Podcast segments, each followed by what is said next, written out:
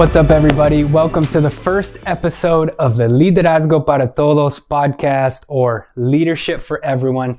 Thank you so much for listening. Our goal is to help you develop your leadership potential wherever you are. Before we get started, I want to let you know that we will be launching our first course in April called Influence How to Become a Leader Worth Following. I want to teach you eight habits that will transform your life and leadership so that you can increase your ability to influence yourself and others. Each habit will include a video lesson, an outline to follow, and a project to help you put it into practice. Stay tuned for more info. In this first episode, I want to talk to you about what leadership is. Before we can talk about what leadership does or who leadership is for, we have to talk about what leadership is. Leadership is a popular topic today.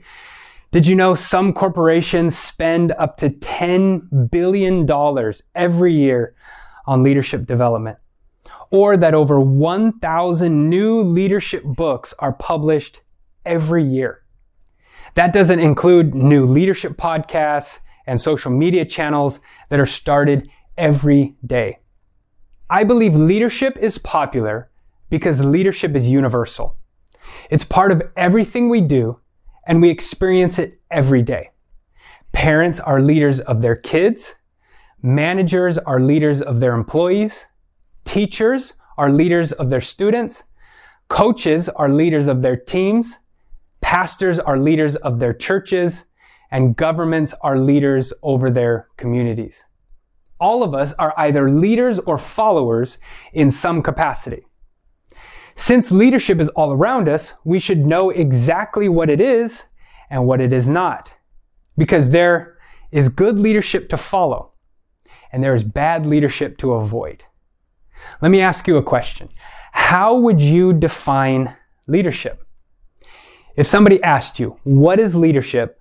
What would you tell them? Is leadership influence? Is it telling people what to do? Is it being in charge? Is it setting a good example? All of these might be part of leadership, but they do not fully describe what it is. I'm going to give you a definition that fully describes what leadership is, and I hope you can remember it.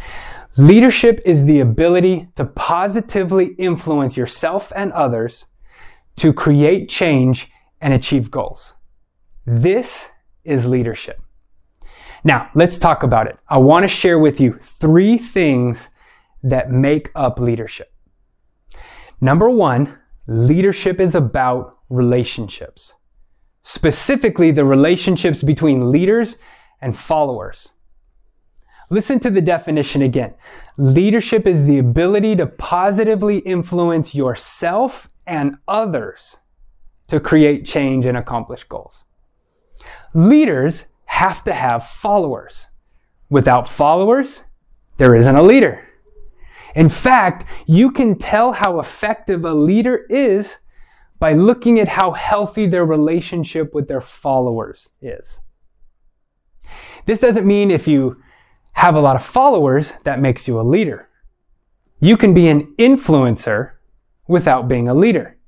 For example, some actors, athletes, and artists might have a lot of followers, but that doesn't make them leaders. Popularity is not leadership. Also, this doesn't mean if you don't have any followers now that you cannot become a leader in the future. Becoming a successful leader takes time. If you are young or inexperienced, you may not have a lot of influence yet but be encouraged. If you don't have others to lead yet, start by leading yourself. Because if you can lead yourself well, then you can lead others well.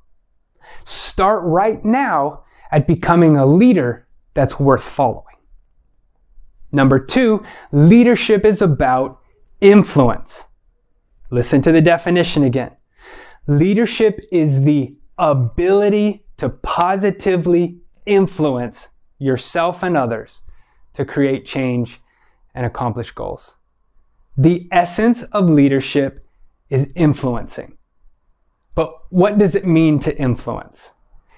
Influencing is the ability to communicate, inspire, and motivate others to action. Leaders earn the commitment and enthusiasm of followers by positively influencing them. This doesn't mean that all influence is good influence. People can have a bad influence on others. I'm sure your parents told you at some point, don't hang out with those people because they're a bad influence. People like Adolf Hitler or Joseph Stalin had tremendous influence on others, but it wasn't a good influence. Their bad influence led to many atrocities and injustices. Good leaders always have a positive influence on others. Also, this doesn't mean if you don't have a lot of influence on others that you cannot be a leader. As I said before, influence comes with time. Start with right where you are. Start having a positive influence on your family, on your friends, on your neighbors, or on your coworkers. And most of all, start having a positive influence on yourself. Number three, leadership is about change. Listen to the definition again. Leadership is the ability to positively influence yourself and others to create change and accomplish goals.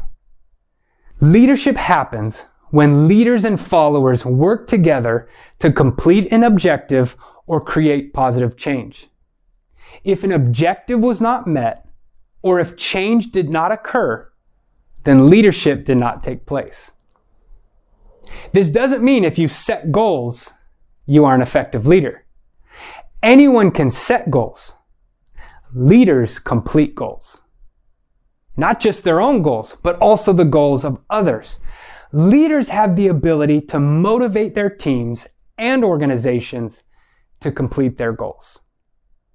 Also, this doesn't mean if you complete the same goals over and over, you are a leader.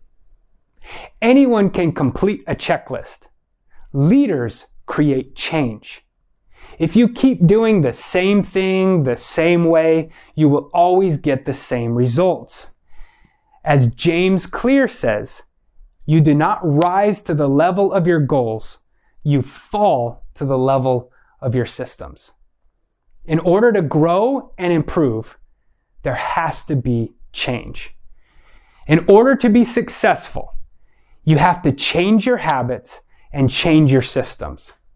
Leaders motivate and challenge people to change and to grow. I just want to share the definition one more time so you don't forget it. Leadership is the ability to positively influence yourself and others to create change and accomplish goals. Let me finish this episode by giving you some application. Here is a quote from John Maxwell I want you to think about. Everything rises and falls on leadership. That means every decision, every rule, and every system, whether good or bad, comes from leaders. This means that good leaders will create positive change, but bad leaders will create chaos.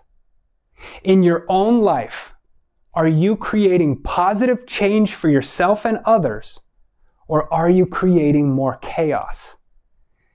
Maybe it's time to start developing your leadership potential.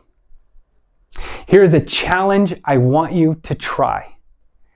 Create positive change this week, either for yourself or for someone else. I'm not just talking about doing a nice deed like buying someone food or letting someone go ahead of you in line. This week, I want you to influence yourself or someone else to create change or accomplish a goal. I want you to commit to something that will positively influence yourself or someone else. So, create a new habit. Stop a bad habit. Create a new routine or stop an old routine. Whatever it is, create positive change. Thank you so much for listening to this episode. Please subscribe to it and leave us a review. And remember, leadership is not just for someone. Leadership is for everyone. See you next time.